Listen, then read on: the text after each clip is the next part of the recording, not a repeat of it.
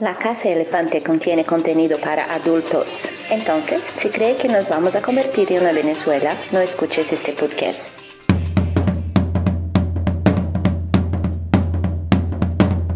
Olá, sejam bem-vindos à Casa Elefante. Puxa uma cadeira, pede um café e vem discutir a obra de J.K. Rowling capítulo a capítulo com a gente. Hoje, o capítulo 35 de Harry Potter e a Ordem da Fênix, Para Além do Véu.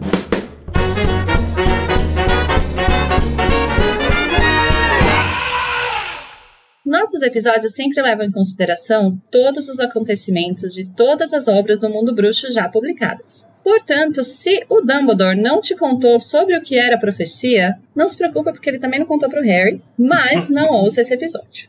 Eu sou Tamires Garcia e eu estou chegando aqui para ajudar essa molecadinha danada que veio para o departamento de mistérios. Porém, eu cheguei aqui e a Lorena Macedo tava com a cabeça transformada num bebê. O que, que aconteceu, amiga? Gente, eu tô muito confusa. Correndo de um lado pro outro aqui, não sei. Abanando os braços, pensando, meu Deus. É. E o Junior Code tava com o nariz sangrando, tava meio fanho, não conseguia falar direito. Não sei o que tá acontecendo, amiga. Alguém, por favor, me ajuda. O pobre. E bom, hoje nós vamos falar sobre ciladas, duelos com varinha e trocação justa e véus misteriosos. Agora, se os ouvintes quiserem entrar em contato com a gente, como que eles podem fazer, Code? É muito fácil. Nós temos várias formas de você entrar em contato com a gente. Pessoal, você só precisa ir para sua rede social mais próxima. É só você procurar a Casa Elefante em qualquer uma delas que você vai encontrar a gente lá e vai ter nossos posts para você interagir, engajar bastante, mandar comentários, críticas construtivas, por favor, né? Brincadeira. E também enaltecer, biscoitos e tudo mais. É muito importante pro pessoal aqui fazer o seu trabalho e crescer bastante eternamente. Mas, gente, é sério, viu? Se vocês virem na sua timeline, né? Você que segue a gente, se você não segue ainda, segue aí. É, e você vê algum post daí, você pode fazer um favor, assim, na humildade. Você pode ir lá e comentar pra gente, assim, nem que seja um amei, um, sei lá, um detestei, qualquer coisa, só pra dar uma engajada, porque a gente precisa burlar esse algoritmo tóxico. Precisa que esse conteúdo chegue a mais pessoas assim como você que se interessam por, por conteúdos aprofundados de Harry Potter. Se você vir então qualquer um post nosso, você manda aí um comentário legal pra gente. A gente tá chegando também no final do livro, né? Então vai ter mais uma live aí de leitura de comentários. Então vocês podem deixar isso com a hashtag feedback. Inclusive nos nossos canais instantâneos, né? Também é no nosso grupo do Telegram e no nosso grupo do Discord. Lá também a gente aceita feedbacks e também a gente sempre conversa lá sobre diversos assuntos. Então entra lá pra falar com a gente. É isso aí, gente. E para quem ainda vive no tempo dos astecas e dos maias, tem como entrar em contato com a gente por e-mail, que é acasaelefante.animagos.com.br. Mas vocês encontram todos os links para tudo isso na descrição desse episódio. Uma pequena pausa só pra gente dar uma comemoradinha rapidão. Luiz Inácio Lula da Silva. Candidato Vitória de do Luiz PT, Inácio Lula da Silva presidente. Ex-presidente Luiz Inácio Lula da Silva. Luiz Inácio Lula da Silva. Em Brasília, é hora de Lula! É Lula o nosso candidato maravilhoso!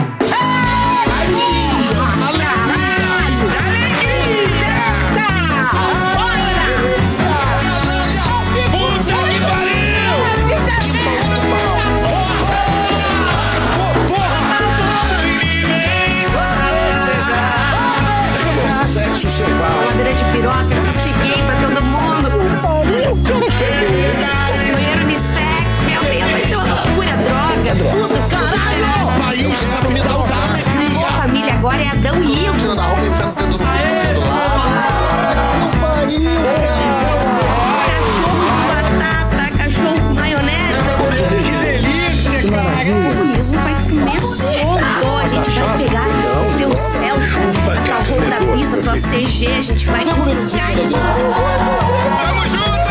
Realizando o sonho aqui, velho.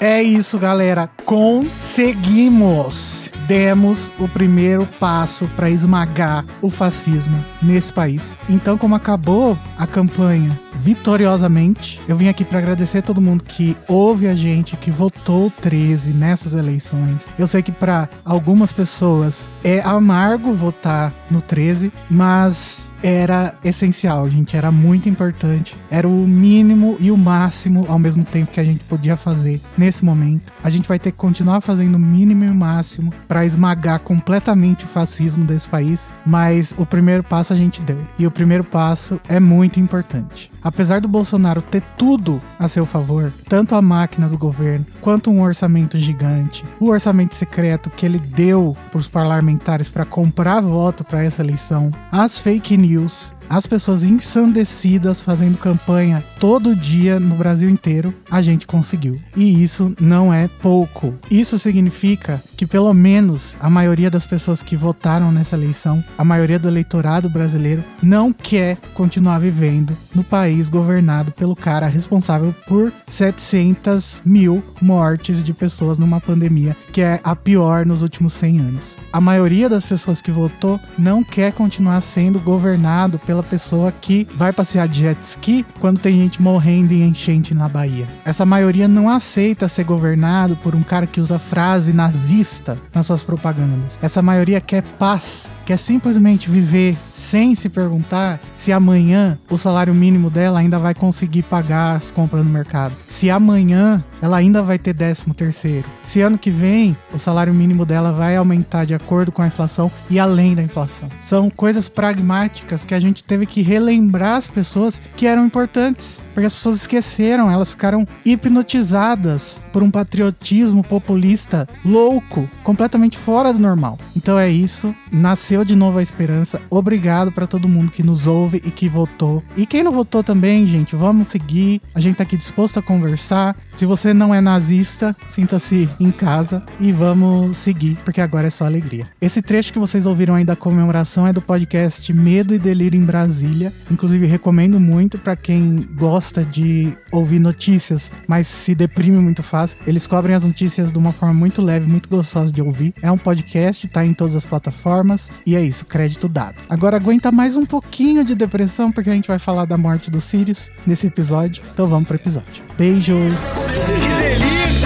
O comunismo vai comer solto. A gente vai pegar o teu Celta, tua Honda Bisa, tua CG, a gente vai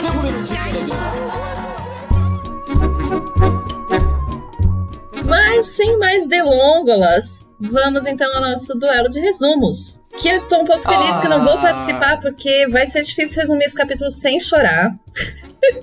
Aliás, vai ser difícil gravar esse episódio sem chorar, mas tudo bem. Nesse duelo de resumos, então, os participantes vão tentar resumir em 30 segundos o capítulo dessa semana, e o vencedor vai ganhar o direito de trazer o tema para iniciar a discussão do episódio. Eu tô bem mal preparado porque esse capítulo acontece muita coisa e tudo muito, muito caos, muita loucura, então não, não sei se eu vou conseguir. Eu tava um pouco desapontado e triste que você não ia participar do resumo, né? Porque já que você tá rosteando esse episódio hoje. Mas eu lembrei do que acontece nele, assim, vagamente, aí eu lembrei que eu acho que seria realmente bom pra você, né? Acho que você merece. Hoje, esse momento é seu. Obrigada, amigo, pela empatia. Você não precisa passar por isso. Nós vamos passar por isso por você. Vamos. Vai ser, vai ser bom, vai ser ótimo. Bom, então vamos ver quem vai começar, né? Lorena, você quer par ou ímpar no nosso dado? É, pá.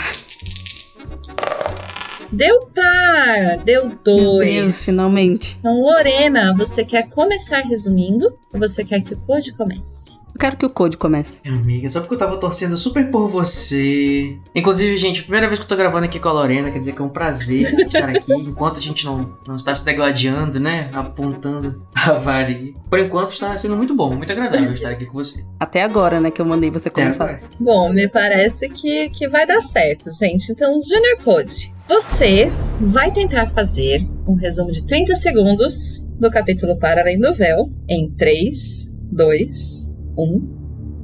Tá, quem que era a voz misteriosa, pam pam pam, era o Lúcio. É, ele diz entrega a profecia pra mim e o Harry nem fudendo, mas como assim profecia?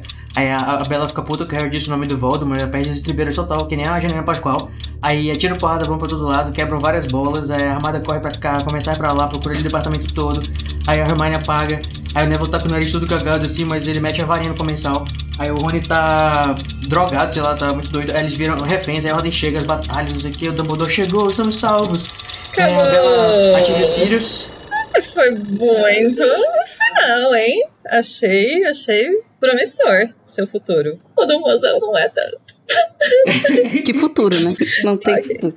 Vou me recuperar. Tá tudo Ai, bem. estou nervoso, meu coração está batendo muito forte até agora. Não se preocupa, Cody. Não se preocupa que eu sou muito ruim em resumindo. Então, assim. Ai, não, É eu não, não sei o que você está falando. Eu sou sempre muito ótima. Imagina, só. Não, pra mim. Não, os meus. Sério, sério, os meus resumos preferidos são o da Tami. Se eu fosse escolher sempre, você seria ganhador. Muito grata, porque eles são muito bons, não é mesmo? Eles são incríveis, eu gosto muito mesmo. Inclusive, nesse meu aqui, eu tentei servir um pouquinho do caos, assim, 5% do Porque é caos. muito que é o- caos, o, né, o, nesse capítulo. o resumo da Tami, mas não, não sei se eu fui capaz. Vamos ver, né? Mas vai lá, Lorena. Então, agora você vai tentar resumir em 30 segundos o capítulo Para Além do Véu em 3, 2, 1.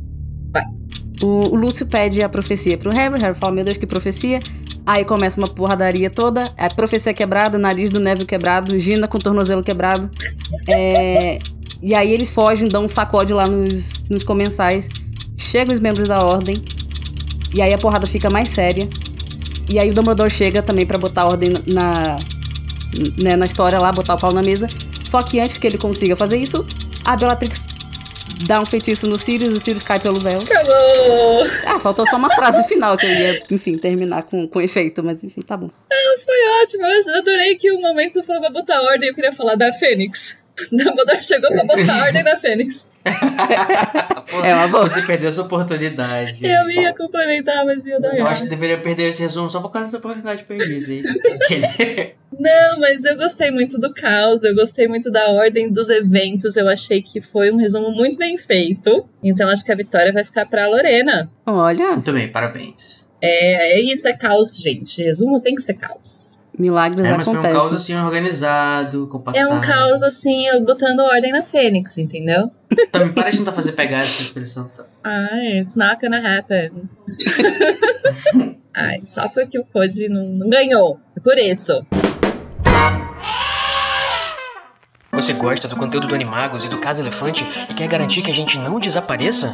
Você pode se tornar um apoiador e financiar o nosso projeto pelo PicPay. Você acessa picpay.me barra animagos. Mas você não mora no Brasil? No problem. É, agora nós temos também uma opção internacional no Patreon. Agora, para enviar aquela contribuiçãozinha única, sem compromisso, segue o Pix, pix.animagos.com.br. Com todas essas opções ficou ainda mais fácil, hein? Colabora um pouquinho com a gente. Harry percebe que caíra numa armadilha para atraí-lo para o departamento de mistérios. Lá, aguardando por ele, Lucy Malfoy, Bellatrix Lestrange e outros comensais da morte chegam e tentam pegar a profecia de suas mãos. Os membros da armada de Dumbledore lutam contra os comensais da morte e eles são separados. Hermione é ferida, o nariz de Neville é quebrado e eles se reúnem com os outros. Gina está com o tornozelo quebrado e Rony está balbuciando coisas ininteligíveis. Portanto, me parece normal. Luna também é ferida. Na tentativa de ajudar Neville, Harry quebra a profecia pouco antes de Remus, Sirius, Kim, Tonks e Moody chegarem para o confronto. A chegada de Dumbledore e outros membros da Ordem da Fênix para lutar distrai os comensais da morte. Mas Sirius prossegue seu duelo com Bellatrix, em que perde sua vida através do véu. Música triste, editor. Mas, Lorena, por onde então você quer começar a discussão deste capítulo? Eu sou uma grande fã de começar pelo começo, até porque senão me perco. Mas eu gostaria de começar é, justamente falando sobre. Que eu- Gente, eu ri lendo esse capítulo. O quanto o Harry, ele sabe que ele caiu numa armadilha, mas ele tá, tipo, tentando fazer acontecer. Ele tá tentando materializar o Sirius lá, na, na força do pensamento, sabe? Tanto que ele consegue, né? É, ele não quer acreditar. Ele fica, cadê o Sirius aí? Mostra o Sirius, que eu sei que ele tá aqui. Mas Harry, mostra, querido. mas mostra mesmo. Então, deixa eu te contar, Ah. amor. E o pior é que ele sabe que o Sirius não tá lá. Ele já percebeu faz tempo, mas ele, né, tá tentando. Vai que. Sim, e é, é muito triste esse momento. Porque quem nunca fez uma burrice e aí percebeu a amplitude da burrice? Assim, aquela sensação de perceber a amplitude da burrice. Tadinho. É, ainda mais essa burrice. Eu falo brincando, né? Ah, ele não queria passar vergonha na frente dos amigos, mas óbvio que não é, não é isso, né? É questão que essa burrice tá colocando em risco a vida dos amigos dele. E ele tá lá, puta, fiz merda e agora vai todo mundo morrer por minha causa. Sim, ele cai justamente numa armadilha da qual tá todo mundo tentando fazer ele não cair desde o começo do ano, né? Ele realmente coloca muita coisa em risco aí, não só a vida dos amigos, mas até o, a própria profecia, né? E Hermione acabou de avisar, né? Assim que ele falou do sonho, Hermione falou, Harry, mas será que é isso mesmo? É. E ele não quis ouvir. Ele tava com sangue É no interessante que sonho. na narração parece que o narrador não quer deixar expresso exatamente, tipo, dizer uma- de uma forma muito positiva, tipo assim, você foi atraído, ele não está aqui. Na realidade, tudo isso foi uma memória implantada pelo Senhor das Trevas na sua cabeça. Então, tipo, várias vezes o Lucius e a Bella, Trixie e todo mundo fica, tipo, meio que dizendo meio que em código um pouco a questão de que ele tava sonhando, né? Até finalmente ser confirmado. Sim, ele vai percebendo, né? Que algo está errado. Tanto que ele insiste, que nem a Lorena falou, mas que, cadê o Sirius? Eu sei que ele está aqui.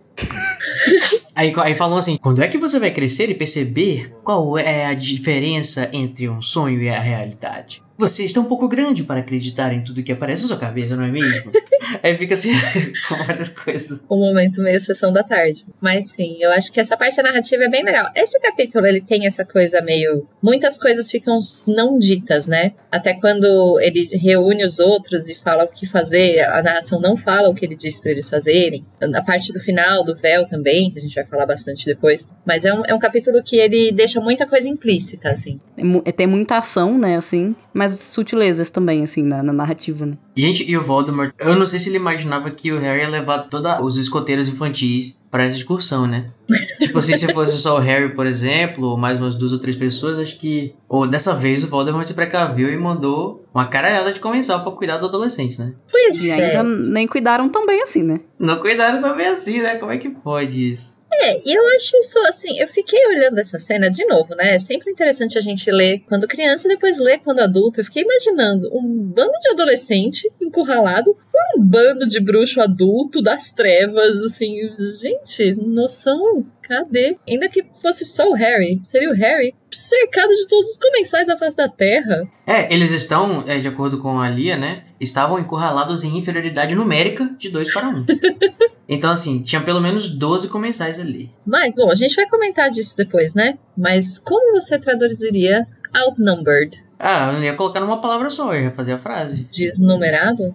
Nossa. Os comensais eram a maioria, alguma coisa assim. Algo assim, é. Tinha pelo menos dois comensais para cada um deles. Isso funcionaria melhor. E realmente tinha pelo menos dois comensais pra cada um deles. O que é um absurdo, gente. Eles são todos adultos, sabe?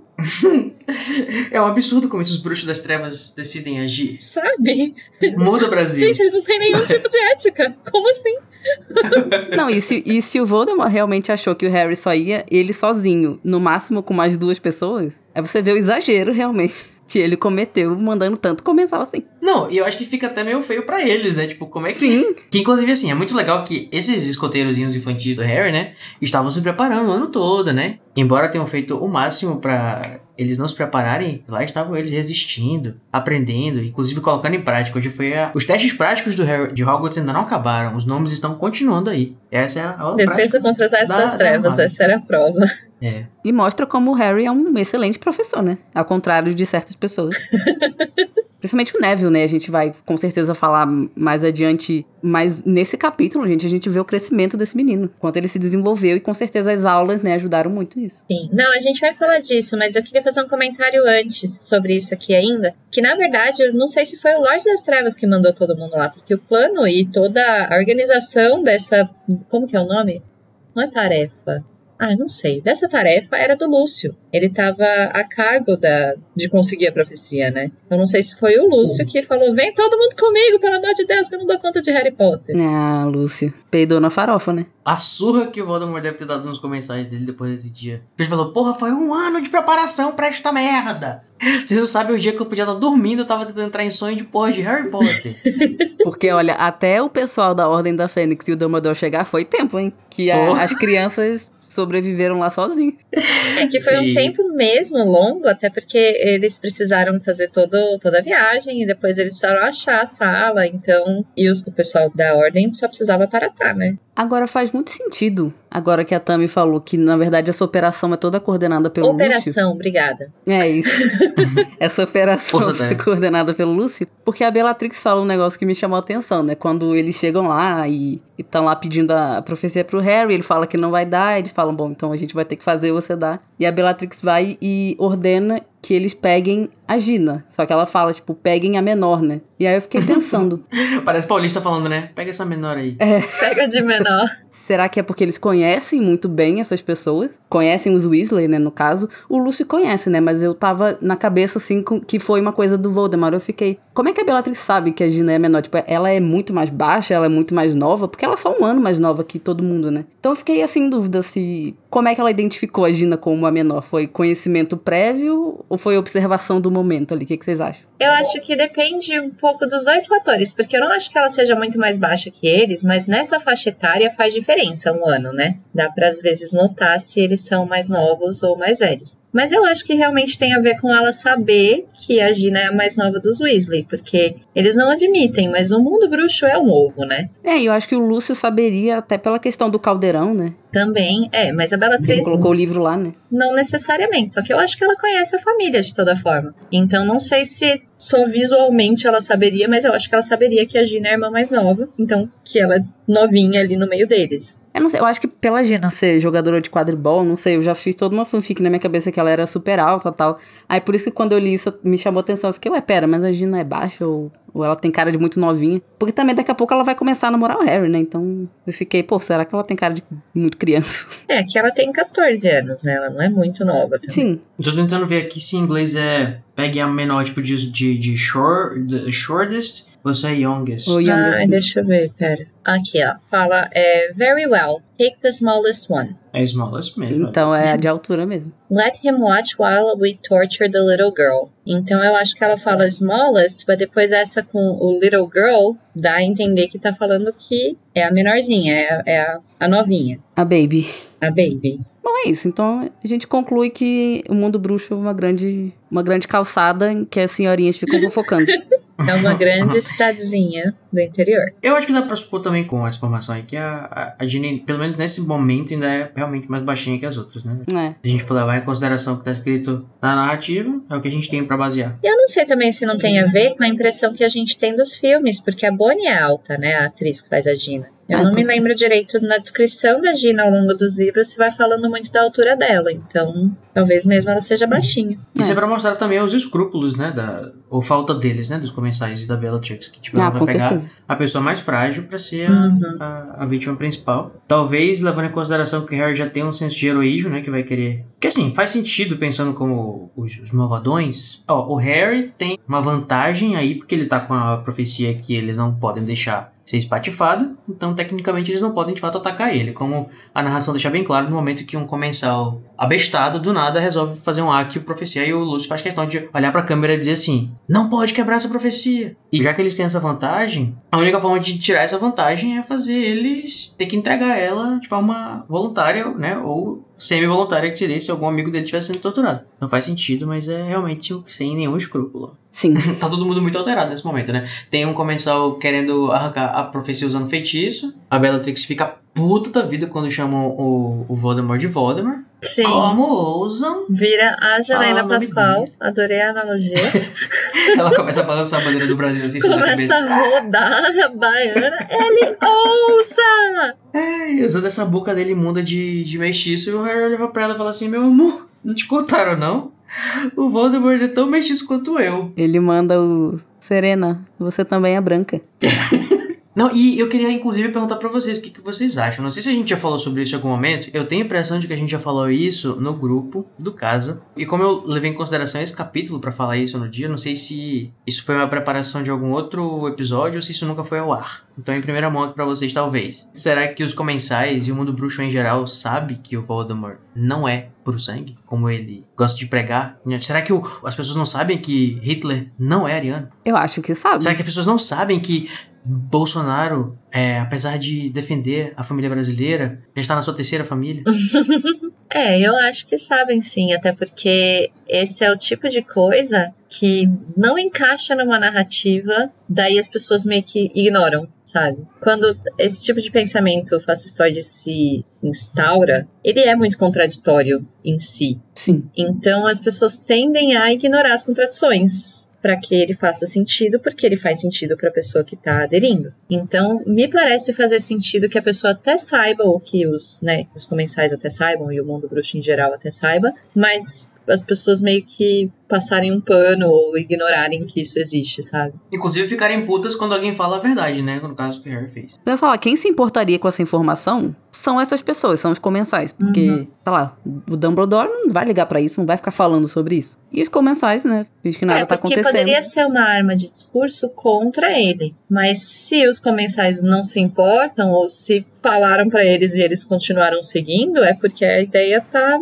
muito mais venenosa do que isso, né? Sim, mas eu acho muito difícil eles não saberem pelo que a gente estava falando ainda agora, né? O mundo bruxo é muito pequeno e a gente sabe que essas famílias tradicionais, puro sangue e tal, é um círculo menor ainda. É, e o Voldemort estudou com um dos comensais, se eu não me engano, né? Se eu não me engano é o Lestrange, não, é o Avery. Não lembro, ele, ele foi pra Hogwarts com um dos comensais dele. Sim, mas se eu não me engano, tem uma, uma coisa que o Dumbledore pontua também, que é que muito pouca gente relaciona o Tom Riddle da escola com o Lord Voldemort. Então talvez ele tenha emergido como uma figura mística, assim, Lorde, e algumas pessoas realmente não saibam do passado dele, mas eu acho que numa coisa mais senso comum. Nos círculos mais fechados, eu acho que as pessoas sabem. E o que diz toda a narrativa é fake news pras pessoas, né? Não, isso não é verdade, não. Ele não é, não é mestiço, não. Olha o puro sanguezão desse aí, rapaz. É, talvez os comensais não queiram que isso seja falado, porque meio que abala a imagem do mito, né? Talvez seja como se os comensais eles não fossem os bolsominions né? Os comensais são um círculo fechado, então são tipo como se fossem os ministros do Bolsonaro. Eles sabem das merdas dele, talvez até defendam, aliás, provavelmente defendem, né, todos os seus ideais é, tenebrosos, mas l- passam pano e relevam algumas coisas que iam de, de toda a narrativa. Então por isso que eles ficam putos quando isso vem a público, porque pode confrontar essa visão que eles querem passar para o,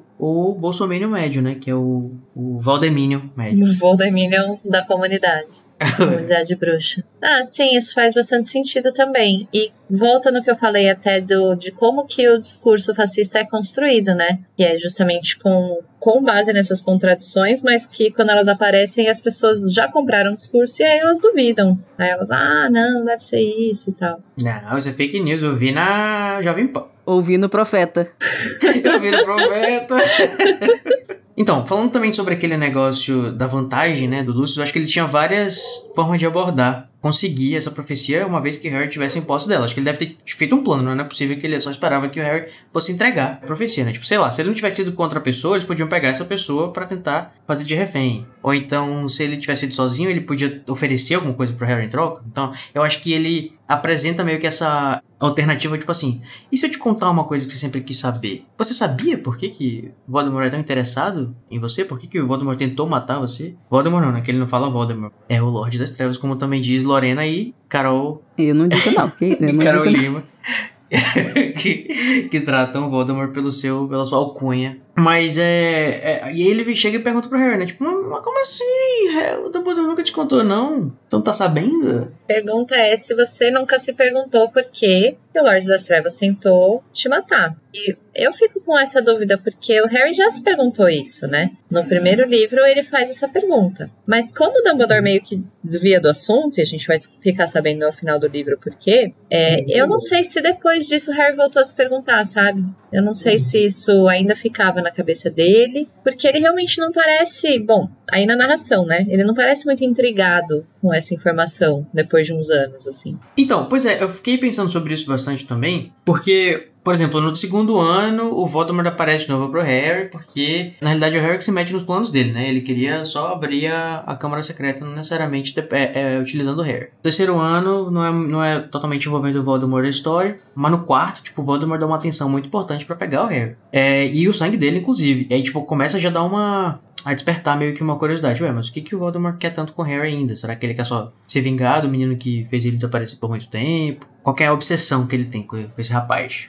Né? E eu acho que realmente esse questionamento meio que fica muito assim no, no- no- nas entrelinhas, mas não, não vem, não, não é explorado pela própria narração do Harry, né? Tipo, por que eu? É, então, isso me dá a entender que ele mesmo nos questiona muito, porque o Hagrid dá pra ele uma explicação meio, meio assim, né? Ah, que ele queria fazer o serviço todo, sei lá. Quando ele matou seus pais, queria matar todo mundo. Eu lembro que quando eu tava lendo, essa explicação meio que bastava na minha cabeça, sabe? Ele até chegou a perguntar pro Dumbledore, o Dumbledore desconversou, eu deixava meio isso, assim, ah, acho que é porque eu queria matar todo mundo, né? É isso. Ah, eu ia deixar uma criança órfã, né? Coitada.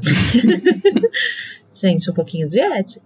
E eu acho que depois, depois de um tempo também, é uma coisa tão normal, digamos assim, na vida do Harry. Essa luta dele com Voldemort, que eu acho que ele nem para pra ficar pensando por quê, quando que começou, onde que começou, por qual motivo. É simplesmente uma coisa que acontece todo ano. Todo, todo ano Todo escolar ele tem que ano. fazer. É, ele tem que fazer provas e derrotar o Voldemort. É isso. Ah, ele deve pensar assim: ah, eu sou o protagonista do livro, ele é o vilão. Faz só sentido, né, que a gente vai se enfrentar todo ano. O Harry é a She-Hulk, pronto. Quem assistiu vai, vai entender. Mas sei lá, eu acho que é interessante, de toda forma, a narrativa trazer essa pergunta de volta só agora. Porque daí a gente fica intrigado também. Não dá tempo de intrigar muito, porque começa um monte de treta acontecendo. Ainda tem um debochezinho que eu achei ótimo, assim. Dumbledore nunca te contou esse babado, bicha. Acho Você não tá sabendo?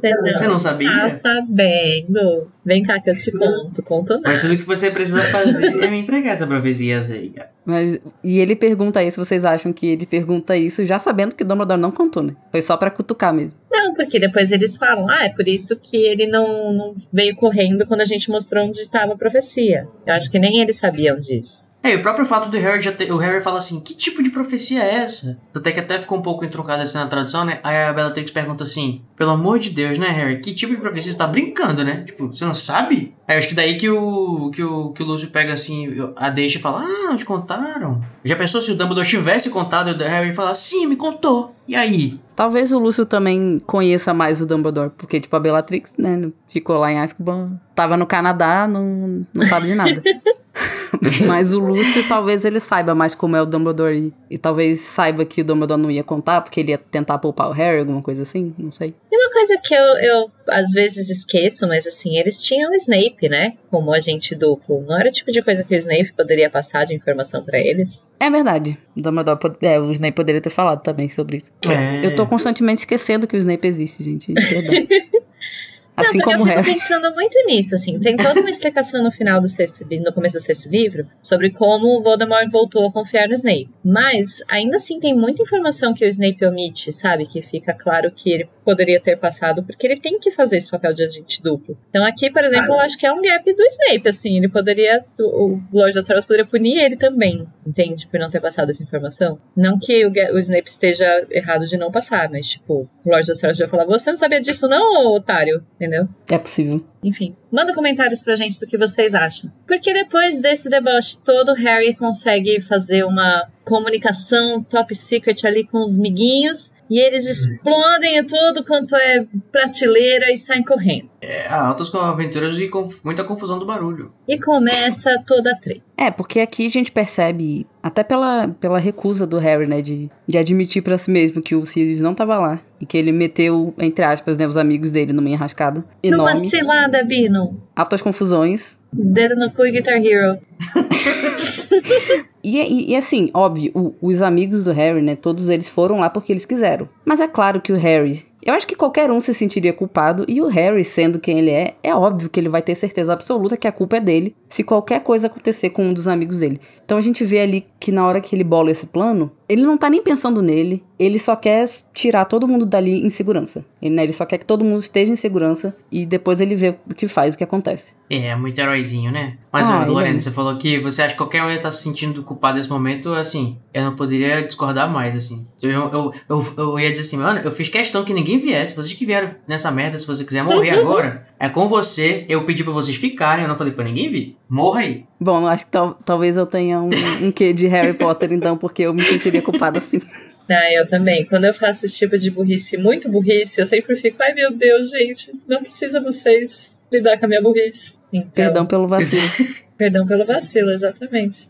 Mas eu acho que é um traço de personalidade do Harry muito forte, né? Não, não daria pra narrativa ser diferente aqui, assim. Estaria sempre Achava que você tentando. falar, eu acho que é uma falha de caráter sua, Code. Também pode ser, eu acho que assim, se a própria pessoa se, tá, se está se admitindo, se vamos o que fazer, né? Não, eu tô brincando. Eu, eu sou bem unapologetic sobre isso, assim. Acho que nunca vão poder usar com- comigo uma pessoa, tipo, tentando fazer uma, uma jantagem com outra pessoa e eu achar que eu sou culpado. Quem é culpado é quem fez a, a coisa ruim, não tem nada a ver com isso. Justo. Mas é, então, sobre o Harry, é um traço de personalidade dele muito forte, que não, não daria pra narrativa ser diferente. Ele ia querer sempre levar os amigos todos em segurança, Não, é. sempre ficar qualquer um, que acontecer qualquer coisa, é culpa minha. E- Sim, ele acha ele vai se culpar pela morte dos Sirius eternamente, né, também. Mas assim, é, se isso for ser bom caráter, né, prefiro ser mau caráter. Fica a dica, amigos do Code. A gente vai dizer que, que não tem motivo pro Harry se sentir um pouco culpado pela morte do Sirius. Eu não vou dizer. A culpa não é dele 100%, mas que ele tem... Ele é um dos preguinhos no caixão do Sirius, ele é. É, foi, foi uma, uma série de burrices, né, assim, juntas. A gente já vem falando bastante sobre todas elas ao longo do A gente livro. já tem toda, toda, toda o, o- a reconstrução do crime já. O Code diria que o- a, o- a única responsável pela morte do Sirius é a Bellatrix, né? Que foi que matou. Responsável, sim, acho que a palavra responsável, quem pode ser. Quem pode responder por isso é a Bellatrix. Até porque longe de mim defender é, é, é acusar a vítima, né? Sim, sim. O conceito de culpa é um negócio muito abstrato, né? Assim, responsabilidade é de um monte de gente envolvida aí. Agora, culpa é uma coisa bem mais. A pessoa carrega com ela, não tem muito a ver com responsabilidade, né? É muito aquilo do eu poderia barra deveria ter feito algo diferente. É isso que mata. E é isso que mata o Harry, com certeza. Se um dia vocês quiser- quiserem entrar numa pira filosófica sobre isso, a gente pode conversar no Discord, entrar aí. É, eu porque- ia falar, eu ia começar a filosofar sobre culpa, exatamente. Resolvi me controlar. É, não, vamos adiante. É muito. Não tem nada a ver com isso que a, que a maioria das pessoas acha, a minha, a minha concepção de. Hum, interessante. Hum. É, vamos deixar aí no ar para outros momentos. Então, tá, porque aí então eu queria falar um pouquinho sobre os feitiços, né? Que daí, como a Lorena falou aqui, Harry foi um ótimo professor, tava todo mundo se virando muito bem. Mas uma coisa que é interessante é que logo que. O primeiro feitiço, né, que dos comensais tenta lançar é um Accio pra tentar puxar a profecia do Harry. E imediatamente eles lançam um Protego. Então o Protego aparentemente impede a ação de outros feitiços também do Accio. Que coisa, eu também fiquei intrigado quando eu vi isso, porque o Harry já tá se preparando, né? Ele tá, tipo, meio que repetindo mentalmente todos os feitiços que ele sabe no momento que tá tendo essa troca. E na hora que ó, o comensal abestado vai puxar, tentar puxar a profecia com o Akio, acho que o Protego ele deve fazer algum tipo de escudo em volta do Harry da profecia que não deixa o Akio penetrar. Se é que o Akio é um raio. Mas ele, tipo, não deixa ele magnetizar. Eu adoro física quântica mágica do Code.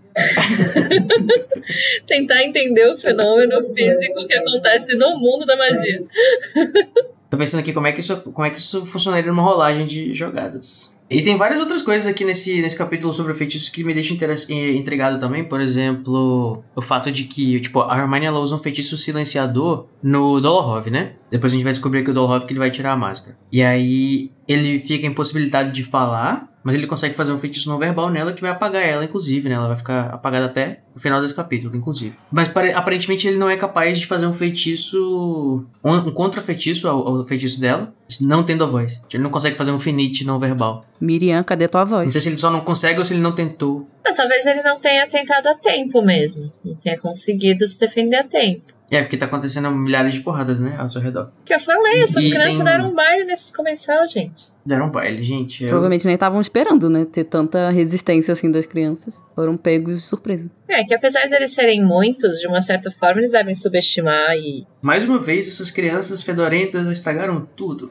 Exatamente. Talvez o Harry eles não subestimem, mas eles que eles nunca pensaram, tipo, ah, a Luna, Gina, esse povo aí, ah, vai dar trabalho nenhum. Tem o próprio, tem um longo bottom, assim, acho que eles nem é, quem deve só escutar assim alguma coisa sobre ele deve ser o Lucius, né, que o, Uhum. o Draco deve falar pra ele. Assim, a última pessoa que ele esperava que fosse mo- mostrar alguma resistência contra os fucking comensais da morte são o- era o, o, É. o Neville. E Quando o Neville não consegue lançar feitiço, ele dá uma, ele dá uma atrapalhada no começo, né? Ele, ele usa, ele desarma o Harry sem querer, é, e tal, mas ele começa a acertar e quando ele não acerta, ele mete a varinha na cara do, do comensal. Ele Sim. simplesmente meteu a varinha de- quebrada dele. Não, foi a, a da Hermione no olho do, do, do comensal, gente. Exatamente, não tem magia, vai parte pra trocação. Corretíssimo, nunca errou. E ele fica com o narizinho dele quebrado, né? Falando engraçado. Eu lembro da, da, da, da diversão que foi ler essa, essas passagenzinhas do nariz dele quebrado e eu tentando ler em voz alta assim as coisas, tipo, junto com, junto com, a, com a narração.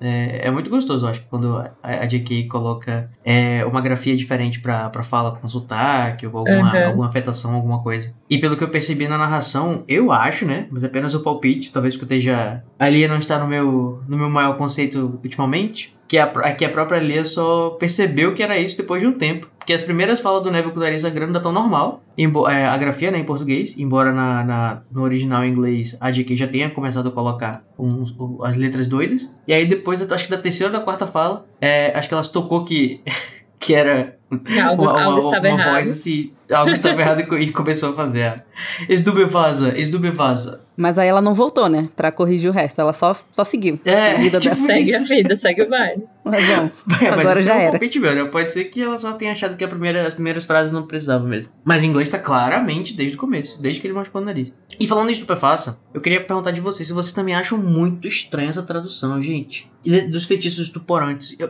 pra primeiro, que, por que essa palavra, né? Já- ela- que palavra feia. Eu não gosto. Inclusive, teve algum ouvinte que comentou lá no grupo do Telegram que em algum episódio, quando a gente falava, tipo, ah, ela foi estuporada, Ai, a Ai, pessoa ficou um pouco Eu tensa. acho. eu lembro de ler isso adolescente e ficar horrorizado, é. não entender o que, que isso queria, queria dizer. Mas é ruim, né? É, é uma sonoridade bem ruim, realmente. É, Sim. Eu por acho- quatro, é. pessoas- por quatro feitiços ainda. Pois é. Que. Mas aí, se a palavra original é stupefy, é uma palavra inventada? Eu não sei a origem. É porque assim, ela, às vezes a, a JK ela pega umas palavras e coloca só um fine no final. Tipo, eu não sei nem se é ela só que faz, né? Mas ela faz isso. Tipo, por exemplo, o feitiço pra limpar, que em português ficou limpar, que inclusive tá nesse livro também no começo, é, em inglês é scourgify. Scourge é tipo você limpar, né? No caso, scourgify seria deixar limpo, alguma coisa assim. Eu dei uma pesquisada, gente. E, na verdade, a palavra vem do Middle English, inglês mais antigo, mais da Idade Média, talvez. A palavra vem do latim, que é stupere, que significa be struck senseless, ou ser atingido, Atingido. O cabelo dela tá cheio de filtro. perder os sentidos ao ser atingido. Acho que é uma boa tradução. É, a pessoa fica estonteada, né? Como se fosse. o- É realmente é o stun do, do, jogo, né? Quando você recebe Mas um não poderia ser, poderia ser traduzido, então, como, sei lá, feitiço atordoante? Então, aí depois a palavra foi pro latim de novo como stupefacere e foi pro francês como stupefeu. Aí vamos, quem fala francês deve estar falando mais certo que eu. Stupefeu. Mas acho que é por isso que ficou com o F. E talvez por isso que do facere a Lia tenha passado para passa ou estuporar, esse R aqui. O estuporar, que eu não sei de onde ela tirou, e que poderia ter mantido o F, tipo, a pessoa foi estupefata, alguma coisa assim. Estupefada, estupefada. É, Eu, agora observando essa, essa linhagem, eu acredito que, assim, se a intenção da TK foi colocar uma palavra que não existe muito no, no linguajar, mas que ela tem uma, uma origem e um uso mais antigo, talvez faça sentido você incluir uma palavra em inglês em português na tradução que também tem a mesma característica, né? Que não seja é, tão utilizada, mas que tenha alguma raiz antiga e tal. Mas na hora que você compara com, com outras palavras em português que soam parecido, fica muito ruim, eu acho. Porque a palavra estupefato a gente tem no português. Tem, é. Então talvez ela tenha querido. Ela tenha querido, é ótimo. ela quis de- não deixar uma palavra que já existia e mudou para estuporar, que tem o mesmo significado. E que é uma palavra da língua portuguesa, né? Que existe. Você pode estar em estupor ou estuporado, mas muito feio. Muito feio. Eu preferia É, é? deixar estupefato do que estuporado. É, é, realmente na hora ah, mas de falar... estupefato assim, parece que a pessoa tá surpresa. Ficou, Dona Chica ficou estupefata. mas, enfim, toda vez me causava um estranhamento quando tava lendo e preferia ficar sem. Pior que lendo não me causou estranhamento. Me causou estranhamento quando eu tive que falar a palavra. Porque daí deu a, a estranheza. Eu fiquei, opa. Mas bom, falando em Lia, Ih, lá vem. Eu queria falar um pouco mais de Lia nesse capítulo, porque Lia está alternando entre rebuscamento top e sessão da tarde feelings. então, assim, às vezes ela usa umas palavras assim maravilhosas. Obrigada. Na frase que era que eles estavam outnumbered two to one, ou seja, estavam em número menor, eles estavam de 2 para 1 para cada comensal, ela colocou que eles estavam em inferioridade numérica. Achei chique. Bonito, gostei. Não tenho nem roupa pra isso. Quando um comensal burst into a small room, burst into, ele entrou, ou enfim, se Entrou jogou para de dentro, entrou de supetão. Ela disse que ele embarafustou para dentro. Porra, Lia. Meus amores, venham cá. O problema não é meu que o vocabulário de vocês é limitado. Me poupem. Aí não, aí não tem como, né? Esse é o tipo de palavra que você olha na narração e fala, quê? Aí eu continuo lendo como se ela tivesse Quem já acontecido. usou a palavra embarafustou, manda aí pra gente que Não, você é tá porque de parabéns. muitas vezes, agora que eu sou adulta, muitas vezes eu tô lendo o livro e eu penso, nossa, eu de 14, 15 anos não ia saber que palavra é essa. Criança burra. Ainda bem que o Lula voltou para resolver isso. Mas tem palavras tipo essa que eu, agora, não sei o que significa. Eu ainda não sei o que significa. Aí temos um Pois. problema, né, Lia? Temos um problema mesmo, minha filha, mas ele não é meu não. É, a gente ignora e fala, ah, depois eu descubro o que é essa palavra, porque ela deve ser muito importante. E nunca mais você vê a palavra. É, quando a gente é criança, a gente deve olhar pra essas palavras e dizer assim: Ah, isso aqui é palavra de gente grande, né? Quando eu crescer, eu vou aprender essa palavra, vou saber usar bastante. Aí tu vai ler e vai. Não, não sei o que é isso. Não.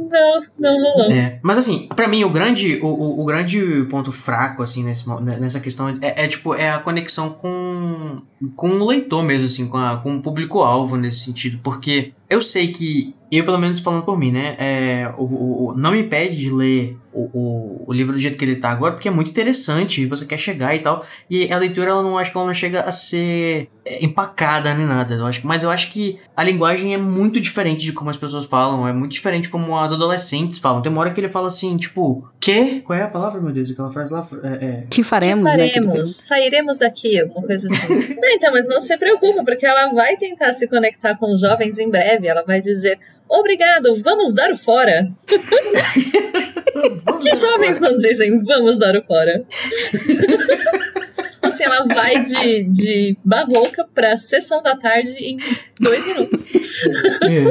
Não estou entendendo. Me criticam pelo colóquio barroco e depois me criticam pelo colóquio moderno. Decidam-se. Quando vocês traduzirem um livro de 800 páginas em 24 horas, aí conversem comigo. Tchau. E eu queria fazer uma menção honrosa para a seguinte frase: Nada restou delas ou de suas antigas moradas, exceto caquinhos de vidro no chão. Ficamos muito intrigados, Casa Elefante, com essa, com essa composição e fomos pesquisar. E no original, inclusive, Rowling deu trabalho para Lia, porque era Their Erstwhile Homes. Erstwhile é uma palavra que eu nunca tinha ouvido, fui pesquisar significa antigo. E continuamos pensando o que, que raios que são gasmoradas, não é mesmo, sociedade? E aí o Google descobriu que eram antigas moradas. Que deveria estar escrito ali. O Google disse, Tamires, você quis Não. dizer.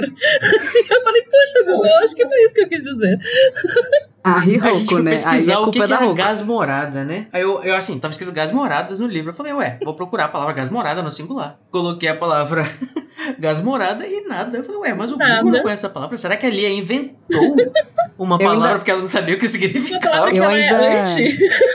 Não, eu ainda pesquisei no masculino, porque às vezes, né, o feminino É. não funciona. Eu Verdade. falei, vou, vou, vou pesquisar gás morado. Gasmorado, quem sabe? Porém, Agora eu vou inventar um sentido pra essa palavra, eu amei. A gente deu uma olhada e não achou se foi corrigido isso nas edições mais novas. No, a Lorena falou que no Kindle não foi corrigida, né? É, na versão que eu tenho no Kindle tá anti-gás moradas ainda. Antigas Moradas. Então, se alguém tiver uma edição que tiver corrigido, pode contar pra gente. Mas Gas Moradas foi, foi o ponto alto desse capítulo, É. na minha opinião. E essa daí não tem nada a ver com a Lia, com certeza, né, gente? Não, Não, tadinha da aí Lia. não. Até ela conseguiu colocar erstwhile como antigas. Tá bem ok, não é, É. mesmo? Tá muito bom. Muito bom. Culpa da Rô. era uma palavra que ela deveria ter utilizado uma palavra mais barroca pra copiar o original. Aquele Não é mesmo? Esse era o momento dela brilhar. Poderia ser moradas anciãs. É. Anosa, vetusa, Nossa. provecta, ancestral, engeliada. Provecta. Provecta. Geriátrica. Idoso. Gaga. Longevo. Arcaico. Não, mas é, vai ver, ela, ela lacrou, né, na hora, colocou uma palavra belíssima bem pra acompanhar o, o, o- a vibe da J.K. Rowling. Aí o editor falou, não, eu vou colocar anti-gás morado." moradas. Ah, mas o embarafustou, ele achou que tava ok. Eu sei, eu vamos essa dar o fora também. Falando mais na- nas antigas moradas das profecias, né? Eu fiquei com um questionamento aqui. Quero saber o que, que vocês acham. É a coisa que vai dar ideia pro Harry, né? Fazer lá o plano dele. Que inclusive ele tá muito inteligentezinho nessa, nessa. Apesar de ele estar se sentindo culpado, nervoso e tudo mais. O Harry é uma pessoa que age bem sob pressão, né, gente? Vocês já perceberam que ele tem o gênio guerreiro, ele tem o. Enfim, ele é, ele é um rapaz da, da, de soluções É um nesse momento. né? Ele tá ali, ele já tá agilizando, ele teve uma ideia, alguém deixou cair o negócio, ele já pensou, opa, vou utilizar isso daí.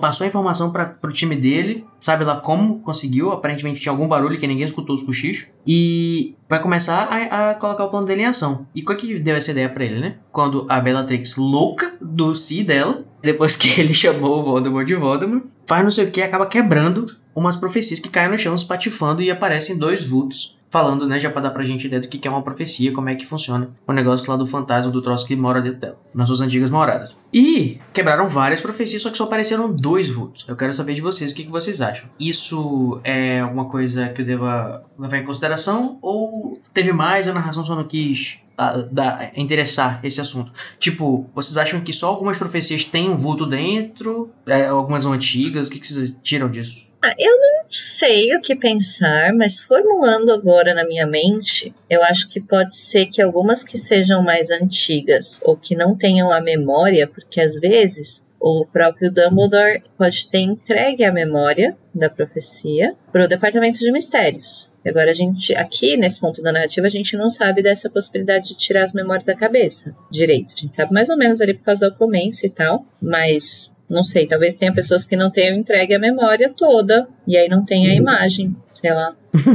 Não tá, é muito antiga, né? na época da TV de tubo. É, não tem vídeo ainda. Eu acho que essa, essa como a gente deve ter comentado no, no capítulo anterior, é, é muito pouco provável que precise de um intermediário pra fazer essa profecia. Acho que ela deve aparecer automaticamente aí, porque, sabe, não deve ter um, um cineasta de profecia que escuta, grava aí. Não sei, o que, que você acha, Lorena? Eu tô aqui pensando, porque a gente não sabe como é que funciona esse, esse mecanismo aí das, das profecias, É um né? Tipo, mistério, é, né? é automático, assim. A pessoa falou profecia já já entrou lá? Acredito que não, né? Alguém, mas aí alguém pega a memória, como a Tami falou? É tipo as, as memórias da, do, do Divertidamente, entendeu? Você pensa, aí vira uma bola, ela sai rolando e cai lá no departamento de mistérios, na prateleira certa. Então, isso é- realmente era essa a ideia que eu tinha, que o Ministério tem alguma forma de rastrear quando é feita uma profecia de fato. Tipo um trace, né? Porque, por exemplo, eu não acho que o Harry tenha dado pro Ministério a profecia dele, da, da Trelawney que ela fez pra ele. Mas é provável que ela esteja lá. Então, Ou pelo menos estava antes de ser, antes deles terem devastado o departamento de mistério. destruída, desmaiada. Mas,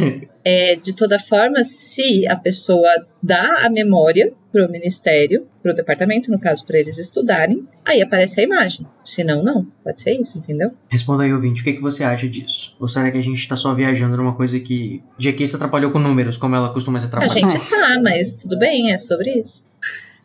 Estamos aqui pra isso. Estamos aqui é pra isso, né? Falando nisso, em, em quebrar profecias e tudo mais, eu fico pensando, gente, os prejuízos que essas crianças causaram. Quantos anos de profecias aí que não foram escutadas e nunca foram estudadas? Ai meu Deus, eu tô com medo de codizar demais. Mas. Vejam, se ninguém pode acessar as profecias, a não ser os seus donos, qual é o ponto de eles guardarem as profecias ali? Será que eles conseguem estudar? Será que um, um, um, um inominável conseguiria tirar a profecia para estudar, já que tem todo aquele lance lá do, do- do- de que só pode tirar quem for o objeto da profecia? Eu fico assim, ué, Ah, tanto mas... que o bode enlouqueceu, ele também não pode encostar. É, e o próprio, quando o Rockwood chega da, da de Azkaban, né, ele vai falar pro Voldemort que não, tipo, ele é nominável e ele deve saber, né? Ele fala, não, não dá pra, pra ninguém mexer, tem que ser os, os, os objetos. Ah, a questão é que eles não devem estudar o conteúdo, né? Eles devem estudar a origem, de que forma que se dão as profecias. Mas o conteúdo não interessa a ninguém, entende? Conteúdo é da pessoa que ouviu. É, pode ser. Porque, tipo assim, se fosse pra estudar, podia ser que fosse interessante, talvez, pra eles chamarem as pessoas aqui. As profecias são sobre, né? Pra as pessoas terem acesso à profecia, eles poderem estudar o que ela diz, alguma coisa assim. Então, mas aí eles não devem estudar o conteúdo, eles estudam o tempo, eles estudam o pensamento, eles estudam a profecia, então devem estudar o futuro. É, Deve ser um tipo de estudo diferente. E aí o conteúdo da profecia não, não me interessa se foi verdade ou não, entende? Se a profecia se concretizou ou não. O que me interessa é, a- é como que se dá. Não, como é que você vai saber se você não souber o conteúdo? Você não vai saber se a profecia se concretizou, mas não é esse o ponto do estudo. Enfim. É, O- complicado. Mas assim, é um favor que eles fizeram de ter quebrado, eu acho, porque assim, profecia só serve pra dar merda, só serve pra, pra atrapalhar a vida das pessoas. Assim, se você puder não ver o seu futuro, não veja, porque você vai acabar causando ele. Como é o que acontece em todas as tragédias gregas, em todas as obras de fotos juvenis. É, Isso que eu ia falar, da, né? da história. O Voldemort não, não lia teatro grego, claramente. Não, e, tipo, e além das, das profecias, eles também fizeram o favor de quebrar mais pra frente, né? As, os viratempos, né? E acabar com esse problema pra, pra J.K. Rowling. Pra pessoa não ficar dizendo, mas tinha os viratempos que podia resolver tal coisa. Gente, isso Quebraram, é quebraram essas bastante merda. conveniente. Quebraram os vira-tempo. E, e uma coisa que me entregou na narração, eu não sei se eu estou louco, né? Mas quando eu estava lendo, parecia que a- o armário em que eles estavam guardados, a narração diz que ele cai no chão, quebra e se reconstrói. Cai no chão, quebra e se reconstrói. Assim, sucessivamente. Eu fico, é, mas em que momento será que. Será que isso é uma, uma, uma propriedade deles mesmos? Tem a ver com o negócio lá do passarinho? Ou será que. Chegou um momento que esse lobo parou, porque eles foram destruídos, né? Mas. Será que eles são presos ali pra sempre nesse ciclo? Não, é porque alguém pode dizer que, ah, tipo, a J.K. Rowling tava querendo fazer uma riminha narrativa, né? Pra, tipo, brincar um pouco com o fato de que eles são uma coisa que vira tempo, então eles Sim. ficam se destruindo e reconstruindo e tal, mas. Mas até que ponto, né? Humor e piadas da J.K. Rowling, pode ser? É, mas aí uma coisa é eles caírem e se reconstruírem porque, sei lá, eles gostam, e outra é alguém destruir eles. Aí quando alguém destrói eles, eles se, autodestroem. É, uma hora eles vão se quebrar de vez. Porque objetos mágicos têm vontade própria, isso ela deixa implícito em vários momentos da narrativa. É, é gato, as varinhas estão aí. A varinha tem vontade própria. E que é coisas que se quebraram nesse capítulo, temos várias, né? Além das, das profecias dos viratempos, a gente tem também o nariz do Neville. tá falando engraçado. O nariz do Neville e a varinha do Neville. Ele quebrou os E dois. a varinha do Neville, que não era a varinha dele originalmente, né? Ele fica triste que ele quebrou a varinha do pai dele, a última coisa que ele tinha. E é muito triste esse momento, né? Mas ao mesmo tempo, pode ser que isso é um malho que venha para o bem, porque vocês sabiam, prezados, que especula-se que é, ele tinha uma má performance em magia, justamente por causa da varinha dele que não era dele. Você sabe, né? Depois que acabou o sétimo livro, todo mundo ficou falando altas teorias de que não sei quem é dono da varinha de não sei quem, não sei quem, Harry da varinha, Wi-Fi e tal.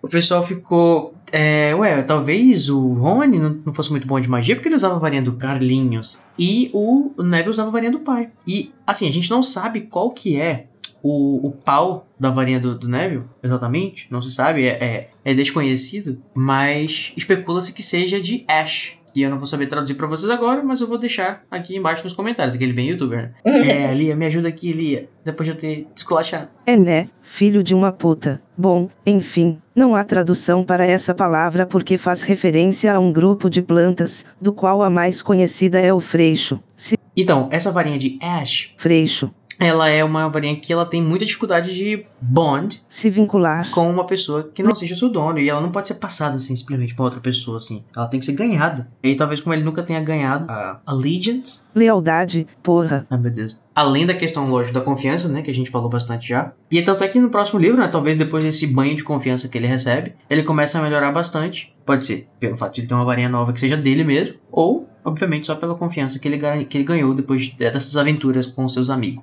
Ou pelas duas coisas. Pode ser uma Ou combinação das duas. Uma coisa que faz muita diferença pra ele, especificamente nesse confronto todo, é o fato de ele enfrentar a Bellatrix pela primeira vez, né? Sim. Lidar com ela cara a cara e ser torturado por ela, como foram os pais dele. Isso, a- além de ser uma varinha nova, dá um, de- de- dá um 360 na vida da pessoa, né? Um 180, né? É, 360 mesmo, mas tudo, entendeu? Aí volta ao mesmo lugar. Mas aí volta pro mesmo lugar. Ah, é que eu pensei na pessoa fazendo um É giro uma- assim, parando de choque. novo e falando, eita, agora eu vou pra onde, sabe assim? Entendi. Mas eu entendi a lógica.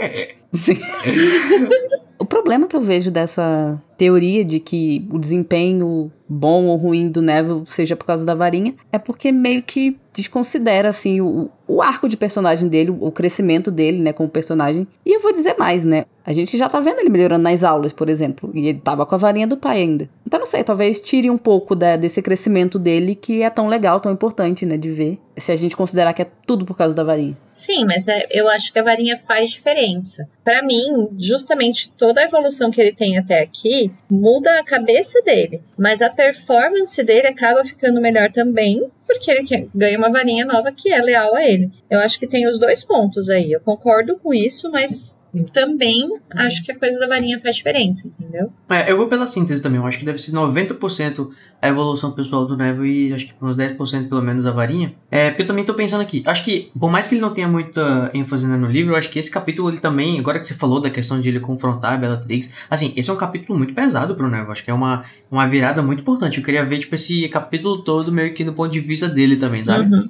Porque, tipo, imagina, você tá ali confrontando uma pessoa que te deu pesadelos pela, pela vida inteira e que impede que você esteja vivendo com a sua família e tal. É parecido com o que o, o Harry vê no É Voldemort. que o né? Harry teve isso já no primeiro ano, né? Mas o Neville tem isso pela primeira vez agora. É, e, e, e também tem a questão de que, assim, voltando a falar da varinha. Eu não sei até que ponto você para de, de associar alguma coisa que você tem é, do seu pai, que você carrega com você o tempo todo como uma varinha, a ele, né? Então acho que toda vez que ele pega na varinha dele, antigamente, é, ele vai Desculpa, eu ainda tô na quinta Ele série. vai pensar no pai dele, aquele né, Freud explica. É, toda vez que ele vai pegar na varinha dele, ele vai pensar no pai dele, não só na- no que ele tá perdendo, e também, tipo, no, de ele nunca conseguir, talvez, superar ou, ou chegar aos pés, ainda mais com a avó dele chata no pé dele, né? Porque eu, eu vejo, como eu falei naquele episódio, eu acho que a confiança é uma das coisas mais importantes que você pode desenvolver numa criança. Porque, tipo, as, as pessoas, as crianças que têm mais confiança, eu tenho, assim, pra mim, uma certeza muito forte de que você ter, você ter confiança quando você é criança já é meio que um passaporte pra você ter sucesso no resto da sua vida. Porque a confiança é que nem o capitalismo, sabe? Quanto mais você tem, mais você consegue.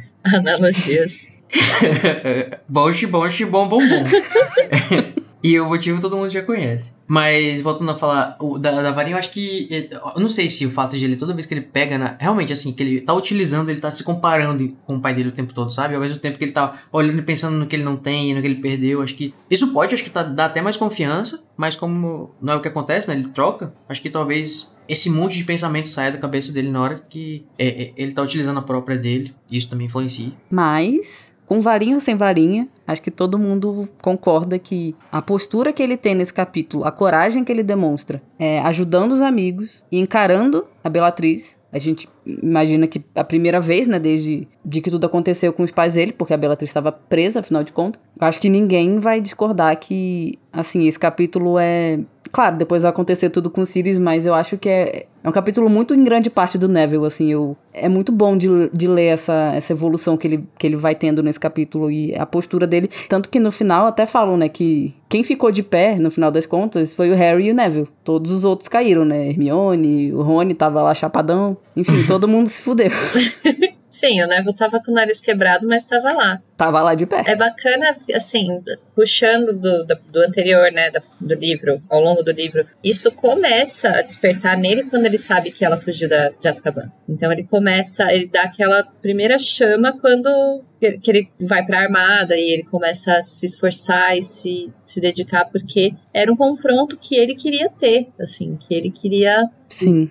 não, não necessariamente queria, né, dessa forma que foi, etc, mas que ele tava se preparando pra ter, de alguma forma. Uhum. É, gente, o ódio, o lado negro da força, né, do Star Wars, como conceito, assim, né, se você vai considerar é uma coisa negativa ou não, a questão da vingança, do ódio, eu acho que é, é uma força muito positiva no sentido, assim, de... de Potente. né? ativa, né, de, de potência, exatamente. Inclusive no Senhor dos Anéis tem uma frase muito bonita nessa série nova que, eu, que, que saiu, que eu gostei bastante, que é quando eles estão falando sobre o surgimento do Mithril, né, a- aquele metal é, especial, que fala assim, que ele junta, vamos dizer assim, a pureza e a leveza do bem e a força e, a, e, a- e o implacável do mal. Que é como se fosse uma. Que é uma coisa que, que querendo ou não, impulsiona bastante as pessoas, né? É, apesar de, de que o, o amor e as coisas, entre aspas, positivas, né? Eu nem gosto muito dessa divisão binária, assim, de, de, de bem e mal, mas, é, querendo ou não, é uma coisa que te mantém, assim, tipo, a- a- aceso pra fazer as coisas e pra agir e pra, e pra entrar em conflito Ah, e tal. com certeza. Quantas vezes a gente mesmo, na nossa vida muito mais low stakes, né? De baixo risco. Não faz as coisas na força do ódio. Uhum. Sim, e aí justamente essa dicotomia ela fica sem sentido, né? Você colocar uma coisa como bem ou como mal, sendo que na verdade era só uma força motriz para ele. Era um, ele precisa ter esse confronto, ele estava se preparando para isso e, e aí chegou o momento. Então ele tava de sangue nos olhos, ele tava, vou ajudar, vou fazer o que eu puder, vou jogar os feitiços tudo errado aqui, vai, vai nós, bora. Serviu como motor, né? Pra ele conseguir preparar e desenvolver a própria confiança dele. E por isso que eu acho tão relevante, inclusive, falar sobre como ela, ela joga o, o Crucio nele. Eu acho que isso também deve ter tido um efeito muito, muito, sei lá, transformador pra ele, assim, de saber como os pais se sentiram, de Nossa, sim. se colocar ali na frente dela, na situação deles. Isso tudo deve ajudar muito ele a se desenvolver depois como personagem pra chegar no sétimo livro como ele chega. E a Bellatrix ameaça ele e ele continua falando pro, pro Harry, né? Ele grita pro Harry: aconteça o que acontecer, não entrega a profecia pra eles. Agora é pessoal, Harry. Sim. Mas é isso, com menção honrosa para Neville e seu heroísmo à parte. A gente chega naquele momento em que a Ordem da Fênix aparece na sala pra ajudar. Parece que tá tudo perdido, né? Porque tá só o Harry e o Neville ali. Bellatrix começa a torturar ali o Neville. E eles não têm nenhuma escolha a não ser entregar finalmente a profecia. Quando tudo parece estar perdido, Chegam eles, os Kingos e as Kingas. numa aparatação branca. Kingos e a Kinga. É, é só uma Kinga. Uma aparatação branca em é pra, pra contrastar com a aparatação preta do. Ai, David Yates. Vocês lembram aquele, aquela, aquele feixe de luz e as pessoas aparatando no meio do ministério? Mas é isso, chega com feixe de luz branca ou não. Chega Sirius, Não. Lupin, o, o Moody, a Tonks e o, e o King, né? O Shacklebolt. E o Kingo E o Kingo. E o Kingo. é o Kingo Shackles. Ah, e na verdade, se você parar pra pensar o tempo todo que levou, o Moody, a Tonks e o King trabalham lá dentro, né? Era só eles descerem e tal. Mas eles não estavam trabalhando nesse momento. É, acho que eles já tinham ido pra casa. Bateram o ponto já. É, e o Kim, inclusive, tá. Assim, assim como o Sirius, né, que tá saindo de casa que não era pra sair, o Kim tá quebrando, queimando aqui o, o disfarce dele, né? Até então ele tava É, sendo ó lá, meio que. do mozão ele todo mundo fala. Mas assim, é para uma boa causa, né? O, o Harry Potter está em perigo. Então, Sirius também era uma e as boa crianças. causa. Não mexe com as crianças. E que felicidade no coração que dá, né? Quando aparecem eles assim, tipo, quando eles finalmente estão. Não estão dando conta mesmo da, daqueles monte de marmanjo. Aparecem o, o- a, ordem pra ajudar e mesmo assim não ajuda tanto, né? Ah, Ah, eles Ajuda. estavam se virando bem sem a ordem, mas, né? Foi bom que a ordem tenha chegado. porque- Não, pois é assim, antes e depois da ordem não tinha muita, não teve muita diferença, não. Assim, o que pode dizer que teve uma diferença é que já tinha um, um pessoal derrubado já, né? Quando chegou a ordem. é, talvez o nariz do, do Neville não tivesse quebrado, alguma coisa assim. É porque a ordem demorou pra chegar, gente. Assim, Demorou. eu acho que essa é na conta da J.K. Rowling, não é na conta do, do, do Snape, como costumam colocar. Acho que elas confundiu aí com os horários ou- e não se importou, né? Provavelmente. Talvez eu que seja o, o otário já importando com isso. Mas, porra, tava, se atrasaram um pouquinho aí, né? Tava lavando o cabelo e. dormindo, né? Até mais. ver a mensagem, acordar e falar, nossa, uma treta rolando, lavar o rosto e tal. Gente, o, o senhor Weasley tava mal ainda nessa época? Tava, né? Acho que ele, Ele não, não devia foi? estar 100% pra duelar, né? É, a Molly não foi também, eu fiquei pensando nisso. Talvez ela não fizesse parte. Talvez esse aqui, ó. Eu acho que esse aqui é o batalhão de choque, assim, da. É o pessoal, tipo, mais, mais marcial mesmo, assim, né? Talvez. Faca na É, caveira. o Sirius talvez não, não fazia tanto, tanto, tanto parte, né? Porque ele tava em, tava em quarentena. Ah, mas o Sirius não ia deixar de ir, né? Não, não ia deixar de ir. Ah, bom, vocês, nem que vocês me segurassem, eu não vou deixar de ir. E eu amo que essa treta, eles chegam, então, a Ordem da Fênix, meu Deus, tropa de elite, mas continua todo mundo usando varinha outra ocasião, assim, não tem varinha, soco na cara, dedo no zóio, chute no saco. Acho ótimo que nos duelos bruxos tem metade varinhas e metade socos. É, aí valia tudo. Morder o coleguinha, chutar a canela. É, dizer que vai matar o outro. Mas enfim, no meio da trocação, tá todo mundo lá se batendo. O Harry resolve pegar o Neville e quebra a profecia. Então, depois de todo esse Oh, problema, ah, caiu no chão, quebrou aqui, mas preciso carregar o meu amigo. Uhum. Ele consegue escutar só um pedacinho, né? E ele não reconhece que é a Trelawney, inclusive, né? O que eu acho estranho. Talvez ela fosse diferente na época, não sei. Ou porque ele realmente não prestou a mínima atenção É. em nenhuma aula É dela. verdade. É, gente. E também porque, assim, não é como se ele estivesse relaxando neste momento, né? É, também. É, ele tava lá com o Neville pendurado no pescoço, tentando fugir dos feixes de luz passando. É muita coisa. E o Harry não é muito inteligente, né? Vamos combinar também. É, eu acho. Aquele, né? Eu, eu sempre fui a pessoa que disse que o Harry é burro. Mas eu acho que a inteligência dele só é diferente. ele, ele age bem na pressão. O problema dele é não se preparar. Mas ele é bom de improvisar, ele é bom de. O negócio dele tem que estar sob pressão pra funcionar. Essa é a inteligência dele. Faz sentido. Tem muita gente que é assim. Eu não sou. Nem eu. Mas aí então, no meio disso tudo, que eles estão lá subindo a escada e o Neville não consegue falar nada porque ele tá fanho, com o nariz quebrado, aí ele fala brr, brr, brr. E o Harry fala, quê? que poderia ser qualquer palavra. E a palavra é Dumbledore. Eu achei muito irônico, porque realmente, se você tá panho tentando falar o nome do Dumbledore, é um negócio meio. Não dá pra compreender, não. Dumbledore. I would like to buy a Dumbledore. Vai ficar que nem o Grop falando Hermi. É. Mas chegou ele, o reizinho. Chegou, né? Ele chega e ele inspira, ins- ele inspira a esperança. a esperança no coração das pessoas. Ele é como se fosse o canto da Fênix, né? Quando ele chega, o Harry pensa assim: agora sim nós estamos salvos. Ai, gente, mas imagina que você olha e vê chegando assim o Jude Law, entendeu? É claro que você vai ganhar Hum. esperanças. Nessa época, o Jude Law já virou Michael Gambon. Ai, amiga. não, pra mim vai ser o Jude Law agora em todos os headcanons que eu tenho. Uma barbichazinha, mas é o Jude Law. Ah, não, desde que ele não esteja de terno, tá ótimo pra mim. Na hora que o Cody falou que o Dumbledore é o canto da, da Fênix, eu imaginei ele cantando aquela música do Daniela Mercury, chegando e. canto dessa cidade é Maravilhosa, meu. eu quero essa edição pra amanhã na minha Por mesa. favor, é. A cena dele chegando com Daniela ao fundo. Pra mim é isso que aconteceu agora. E o canto da Fênix vai. Já é Canon. Aí ele passando assim e o Harry, uou, verdadeiro amor, uou, você vai onde eu vou. E vai mesmo. E vai mesmo então, olha lá. Vai mesmo. Mas enfim, aí quando o, o Dumbledore chega, eu- a gente pensa, e o Harry pensa também, nossa, tamo salvo. Nada mais de ruim vai acontecer. Mas a gente se enganou. Ups.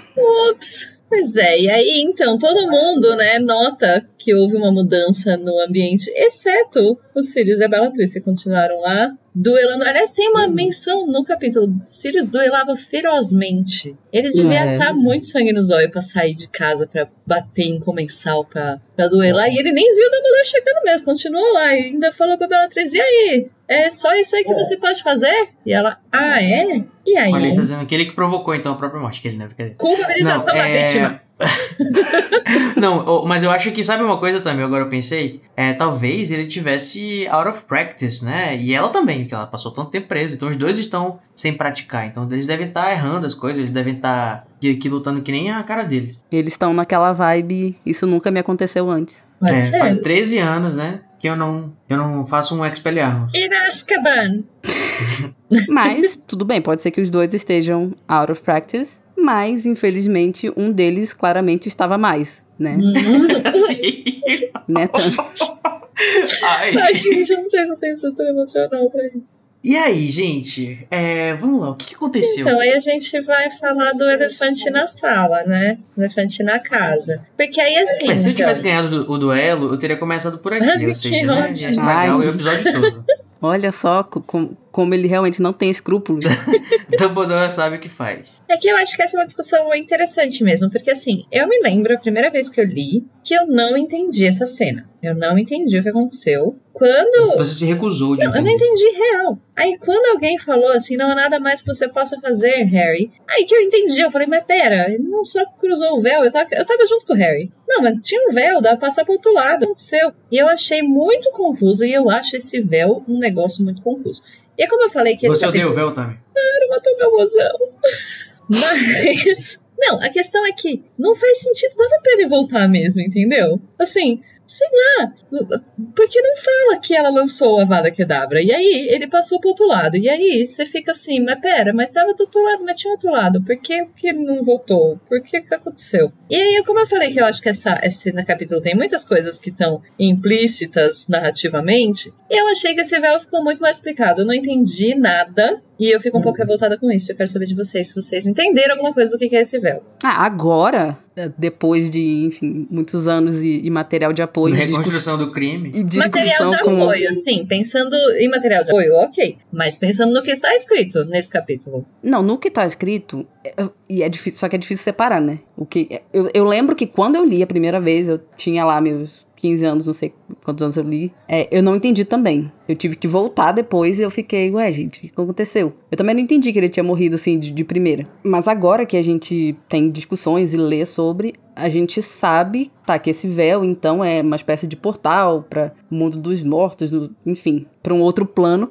Mas realmente isso não tá escrito no livro, né? A interação que o Harry tem com o véu é ouvir vozes do outro lado, enfim, é, é realmente tudo muito confuso e, e não dito, né? Não, eu até acho que de alguma forma é de propósito. Como eu falei, muita coisa tá só implícita na narrativa e ela deixa em aberto isso. Mas eu Uhum, acho que, né? que é de propósito, mas ficou em aberto estranho. É, porque assim, aqui, vou fazer aqui uma pequena reconstrução do crime. É, estavam duelando lá, né? Bellatrix e Sirius Black.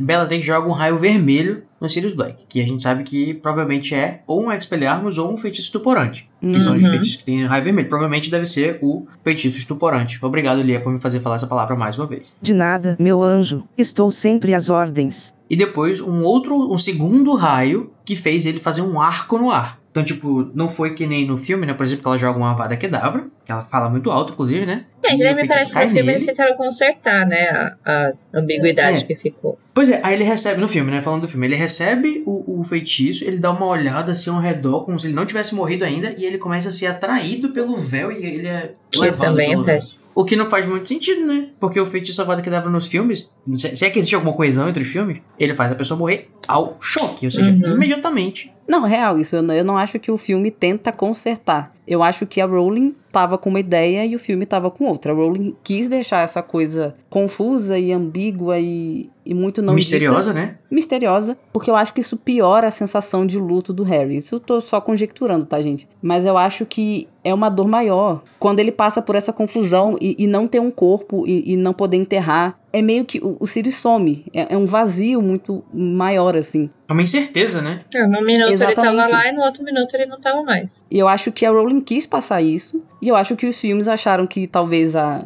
a audiência não ia entender, ia ficar muito confusa, o pessoal é burro, né? Porque você sabe que o pessoal de Hollywood acha que todo mundo é burro, né? Uhum. Então eu acho que a diferença tá aí, assim, foram propostas diferentes. Enfim, ideias diferentes. Uma proposta é boa, a outra é uma merda.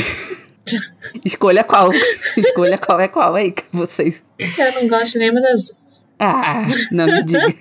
É, é porque assim, é, vamos, vou só aqui ler pra vocês o- a descrição do olhar do Sirius no momento que ele recebe a. ele recebe o feitiço, pode ser? Vamos, você sabe fazer melhor do que isso! berrou ele, sua voz ecoando pela sala cavernosa. O segundo jato de luz o atingiu bem no peito. O riso ainda não desaparecera do seu rosto, mas seus olhos se arregalaram de choque. Harry soltou Neville, embora nem tivesse consciência do que fazia. Estava novamente descendo os degraus aos saltos, puxando a varinha, ao mesmo tempo que Dumbledore também se voltava para o estrado. Sirius pareceu levar uma eternidade para cair. Seu corpo descreveu um arco gracioso e ele mergulhou de costas no véu esfarrapado que pendia do arco. Harry viu a expressão de medo e surpresa no rosto devastado e outrora bonito de seu padrinho quando ele atravessou o arco e desapareceu além do véu, que esvoaçou por um momento como se soprado por um vento forte, depois retomou a posição inicial. Me fazer chorar, né?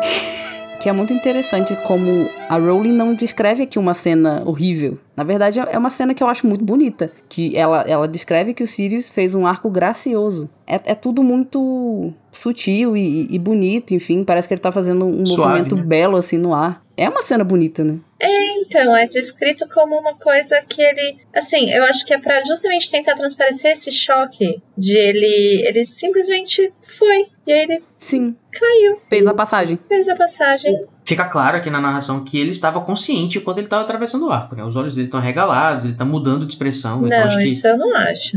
eu acho que ele, tipo assim, ele não foi, ele não foi morto pela, pela Bellatrix antes de ele ser, antes de ele atravessar o arco. Eu acho que ele morreu mesmo, ou parece que ele passou por ele vivo ainda, né? Por isso que fica um mistério. Eu acho. Então, mas é porque assim, o segundo jato de luz não tem cor, que o atingiu bem no peito. Mas tem aquele momento em que o coração tá parando e o corpo tá ainda vivo. Por mais que magicamente a pessoa morra instantaneamente, né? Tem as reações físicas e aí ele reage. Ele reage no rosto, assim, de surpresa e medo, mas ao mesmo tempo levemente, sabe, tranquilo.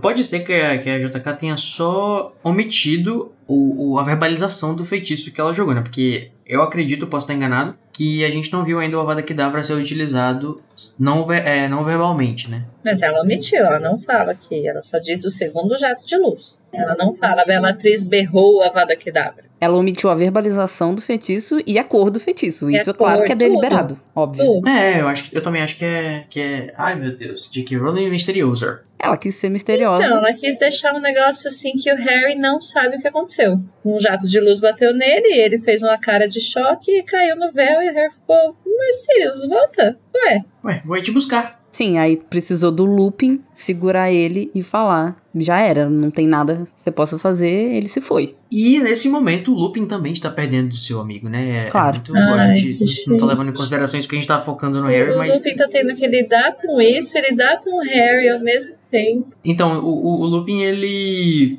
Eu acho que deve estar sendo mais. Mais sem expressão e sem emoção no momento pelo Harry, né? Pra, porque eu acho que é, é muito pesado também, né? Ele tá. Se ele souber o que, que é aquilo, provavelmente ele sabe, tanto é que ele fala pro Harry que não tem volta. Ele tá constatando aí que o Sirius morreu, né? É, talvez ele esteja falando pra ele mesmo também. Uhum. Ao mesmo tempo que ele tá falando pro Harry, ele tá falando pra ele mesmo. Tipo, não tem nada mais que a gente possa fazer. Eu acho uma cena muito triste, assim. Eu sei que o Sirius tem muitos haters e tal. Não sou, não sou uma delas, não sou hater do Sirius. Mas acho que independente de gostarem ou não do Sirius, acho que dá pra concordar que, que é uma cena, assim, heartbreaking, né? Porque De quebrar o coração. É a única família que o Harry tem. Uhum. E aí ele vê o padrinho só desaparecer, e como eu falei, né? É é uma coisa assim que, ao mesmo tempo que é bonita, mas eu acho que fica, né? Fica uma, uma. Deve ficar uma confusão, uma sensação de vazio, que já é presente no luto, mas acho que deve se intensificar pela. Ele só sumiu. e- Eu não tô vendo o corpo dele, eu não posso enterrar ele, sabe? É, tipo, não dá nem pro Harry perceber, assim, talvez não esteja nem claro, apesar da fala do Lupin, É. que o morreu, né? É, ele é um véu, tem, tem um outro lado, por que que ele não pode voltar pra cá, né? Tami, você tá aí?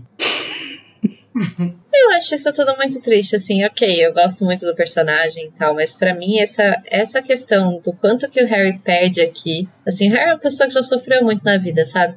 E já perdeu muita gente, já perdeu muita coisa, já. Eu acho muito, muito triste a cena toda, a situação toda, assim. Mas Sirius não reapareceu. É, e com isso a Tami encerra a sua participação no caso do É isso, eu tava aqui só pelo Sirius, gente. Com isso eu encerro minha participação na Casa Elefante. Tami, volta! Não passa por esse véu, Tami. Não se vá, Tami. Eu tô indo.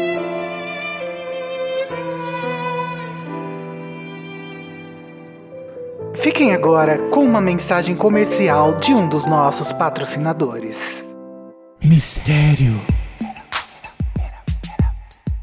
Edição Não Perturbe. Ah. Dos dias 1 a 31 deste mês, o amor bate a porta. A mistério deste ano será de 31 dias de puro prazer ininterrupto e coisas inomináveis que vão acontecer entre quatro paredes e uma porta trancada e com isolamento acústico reforçado. Até porque você sabe, né? O que acontece na sala trancada fica na sala trancada. Mistério, atrações nacionais e internacionais. Aproveite substâncias e músicas ilícitas e muito mais que não podemos divulgar. Até porque, né? Olha o nome da festa: Mistério. Adquirindo camarote sigilo total, torne-se um inominável. Seu nome jamais será divulgado.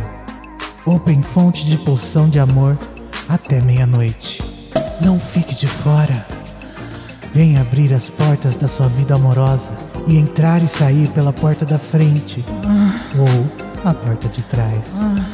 Traga seu chicote, algemas e principalmente chinelos antiderrapantes para não escorregar. E venha devagarinho e riste penetrar essa portinha e descobrir o que os inomináveis fazem aqui dentro. Tudo com muito consentimento e proteção. Mistério. Essa foi uma mensagem de um dos nossos patrocinadores. Agora voltamos à programação normal. Mas então, com essa sensação horrorosa no peito, não para os haters, né, seus horríveis, a gente vai para o nosso momento do episódio, que é o momento Avada Kedavra.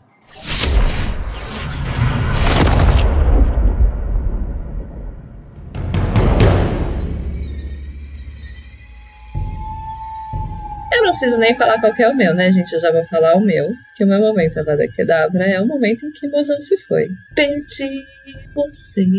Que previsível, Tamires. Né?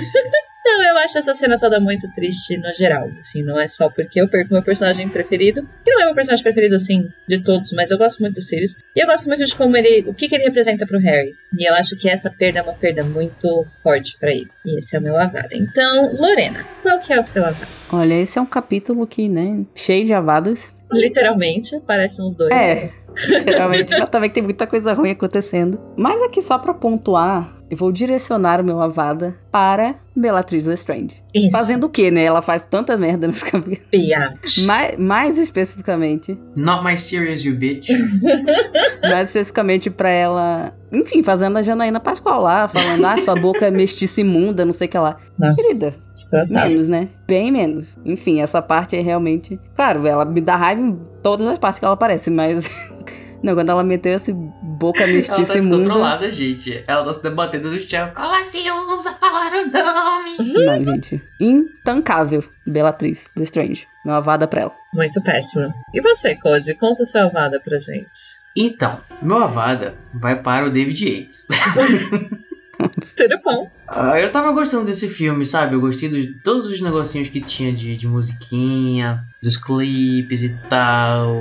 Enfim, a direção da Ambridge é muito boa e tudo mais. E muito legal. Só que, porra, essa sequência estava entregue para você, amado. Sabe? Às vezes o pessoal diz que a J.K. Rowling sabe fazer roteiro. Mas ela escreveu isso aqui praticamente um roteiro para você seguir. E você me caga desse jeito das coisas. Se perdeu no personagem. Porra, o que, que, que, que aconteceu, David Yates? Conta pra gente um pouquinho. Se pudesse aparatar e desaparatar da, da porra do departamento de mistérios, não ia ter tanto problema ali. Nossa. Pra que, que a Bellatrix iria correr lá pra cima pra fugir pela lareira se ela pudesse aparatar lá embaixo como o pessoal tava aparatando? Ai, David não faz nenhum sentido as coisas que tu faz. É, Assim, pra que, você que é eles parar todo esse plano, né? Todo esse rolê, se só pudesse alguém Sim. aparatar lá dentro. E aparatar com luz e trevas ainda. É, pra que ia ter tanta dificuldade, né? Enfim, mas. Era só o Voldemort aparatar lá dentro pegar a profecia. E, eu, e também vai ter uma vada para o pessoal que cortou a cena que foi gravada, que eu fiquei sabendo que foi gravada dos cérebros, que eu queria muito ver o, o Ron muito chapado, que não aparece ele chapado no filme, né? Eu queria muito ver, o, que não teve menção, inclusive, nesse episódio, mas isso daqui é minha menção para Ron chapado. Gostei, não sei o que, que ele tava sob efeito do que. Eu acho que alguém deve ter jogado com fundos,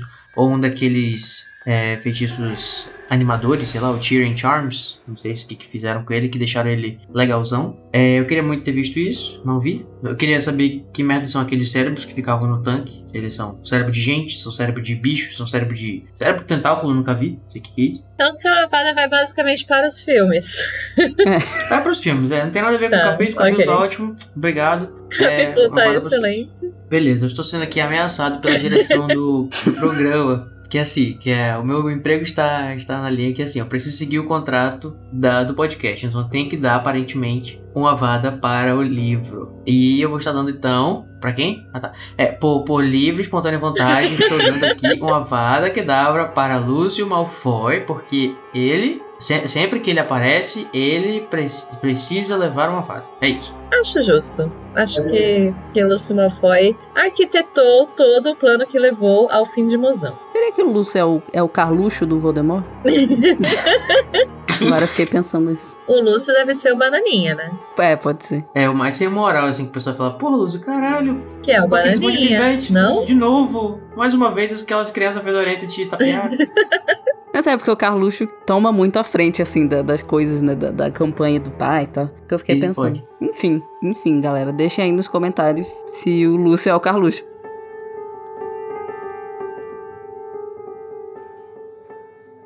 Então agora que todo mundo já deu seus avada kedavras, a gente já colocou tudo que tinha de ruim pra fora, a gente iria para o momento espectro patrão. Porém, eu acho que enquanto o capítulo acaba com uma avada kedavra, presumimos, e com uma morte, este capítulo não tem que ter espectro patrono de ninguém, porque é só dor e sofrimento. Então, com os poderes a mim concedidos de host, este episódio não terá momento espectro patrono. Esteja cancelado o patrão. A Tânia contra a felicidade, gente. Façam um minuto de silêncio por mozão. Mas queremos de toda forma saber o que vocês, ouvintes, acham, acharam desse episódio e acharam da discussão. Então não se esqueçam de mandar nas redes sociais pra gente os feedbacks sobre esse episódio e interagir com a gente. Porra, por favor, nunca te pedi nada. Inclusive, vocês mandando os comentários pra gente. A gente normalmente lê no Metendo a Colher na live que a gente faz.